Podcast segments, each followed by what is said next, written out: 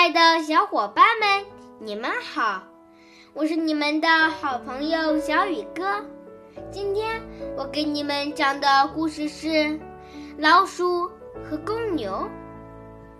有一天，老鼠在公牛的鼻子上咬了一口，公牛去追它，但老鼠跑得太快了，一下子就溜进了墙洞里。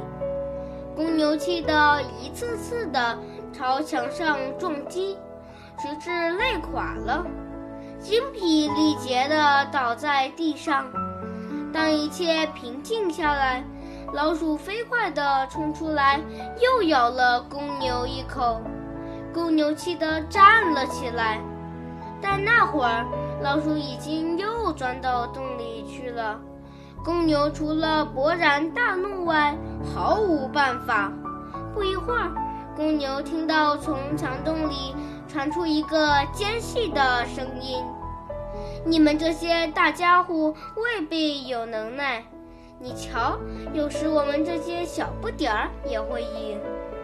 强者不一定常胜哦。”好了，今天的故事就讲到这里，明天见。